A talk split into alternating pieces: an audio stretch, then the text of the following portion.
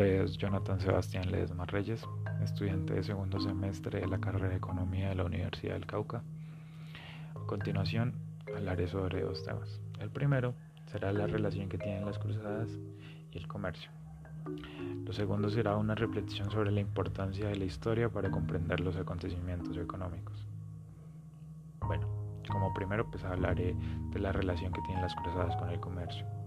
Para esto nos iremos a comienzos del siglo VIII, en donde el comercio que se había gestado a través del mar Mediterráneo fue penado a desaparecer a causa de las invasiones de los sarracenos.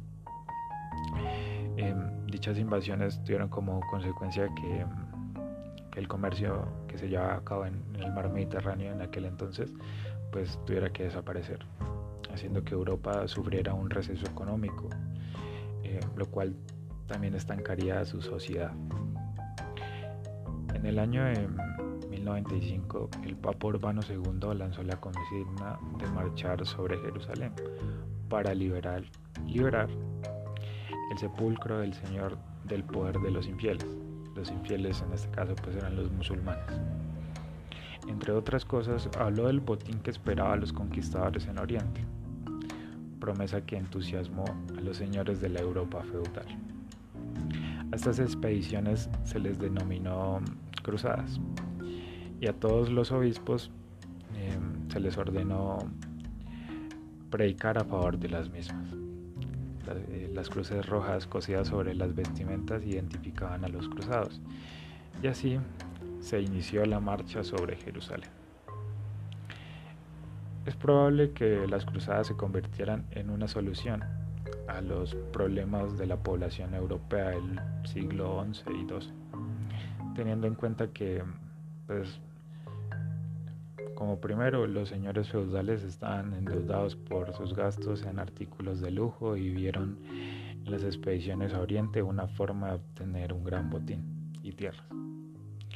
Eh, segundo, la iglesia contaba con las cruzadas para aumentar sus riquezas y Claro, el Papa además tenía la esperanza de propagar el cristianismo y su propio poder. Por otra parte, y ya en términos comerciales, los mercaderes esperaban grandes beneficios al aumentar el comercio con los países orientales, cosa que sucedió así. Em, debido a las cruzadas, pues detrás de los cruzados iban los mercaderes, y estos mercaderes se, se enriquecieron comprando barato y vendiendo caro, aprovechándose de las enormes dificultades de transporte y traslado de aquellas épocas. Con el crecimiento de, este comercio surgen a partir de los siglos XII y XIII las ferias comerciales, los cuales eran lugares donde se compraban y vendían artículos extranjeros de todas partes, como sal, trigo, pieles, especias, azúcar, perfumes, plantas medicinales, telas, entre otros. Entre la clientela encontramos principalmente a los señores feudales, quienes demandaban los productos que se hacían en la ciudad y los que traían comerciantes de otras regiones. Em, los señores feudales necesitaban moneda para comprar esos productos y es allí cuando los em, pues estos señores feudales comenzaron a exigir a sus campesinos que les paguen una parte del tributo en dinero y ya no pues, en especies. Los campesinos por su parte pues empezaron a necesitar el dinero para pagar esos tributos y para comprar productos que ellos ya no podían hacer.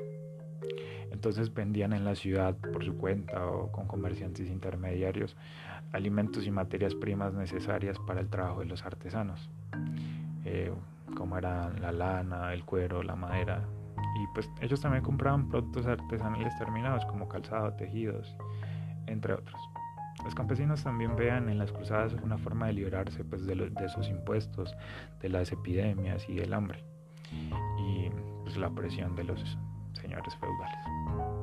Entonces, em, el caso de los mercaderes es un claro ejemplo de la relación que hay entre las cruzadas y, el comercio, ya que desde pues, a las cruzadas se, activó el comercio entre, entre Europa, Europa occidental y la Europa oriental haciendo que hubiera una gran cantidad de flujo de dinero y de nuevos productos. Esto.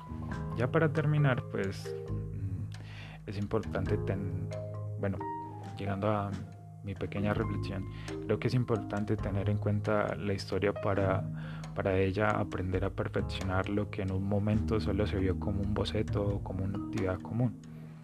Como en el caso de la economía, conocer la historia ayuda a consolidar una serie de conocimientos y perfeccionarlos, todo de la mano de, de estos grandes pensadores que eh, surgieron con el tiempo, ¿no?